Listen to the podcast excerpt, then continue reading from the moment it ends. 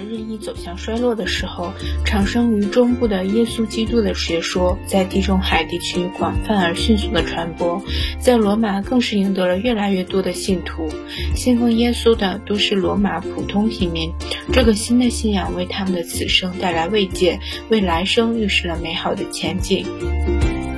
耶稣不但是基督教的创始人，更是基督教信徒的救世主。关于他的出生。有这样的传说：耶稣的母亲玛利亚年轻时和一个叫约瑟的年轻人订婚了，但还没结婚就怀孕，这让约瑟既迷惑又苦恼。他想解除这个婚约。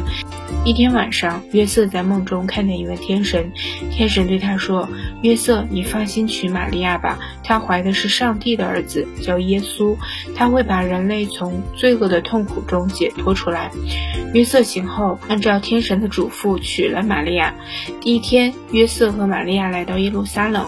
当时夜幕降临，非常寒冷，他们找不到合适的住宿地，只好借住在一个马棚里。玛利亚就是在马棚的马槽里生下了一个男孩。约瑟按照神的指示给他取名叫耶稣。传说耶稣十二岁时随母亲到神殿去，他进了神殿后就不愿离开。母亲来找他，他反而问：“为什么找我？你不知道我应在我父亲的家里吗？”年轻的耶稣已经意识到自己是上帝的儿子。三十岁时，他开始出外任教，讲天国的道理，还免费为人们治病，得到了很多人的崇拜。耶稣便从他的信仰者中收了十二位门徒。一天，耶稣和他的门徒来到一座城市，城里的人都在生病挨饿。耶稣给他们看病后，让门徒把东西分给他们吃，但门徒手里只有五个饼、两条鱼，而要吃饭的有五千人。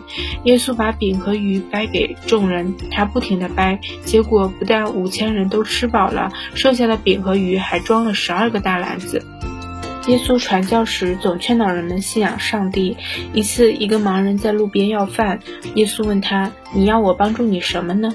盲人说：“我想见到东西。”耶稣于是摸了一下他的眼睛，说：“好了，你的信仰使你得救了，可以看见东西了。”盲人的眼睛果然亮了，他感激不尽，从此跟着耶稣。耶稣的传教活动让官吏和祭司们十分嫉妒。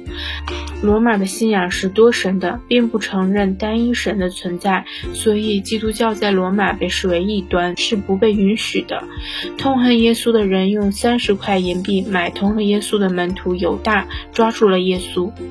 罗马总督比拉多下令将他们钉死在十字架上，耶稣还被定以谋叛罗马、自称犹太王的罪名。据说耶稣在死后的第三天复活了显灵在门徒的面前。第四十天耶稣升入天堂。耶稣升天后他的信徒们前仆后继继续传播基督教。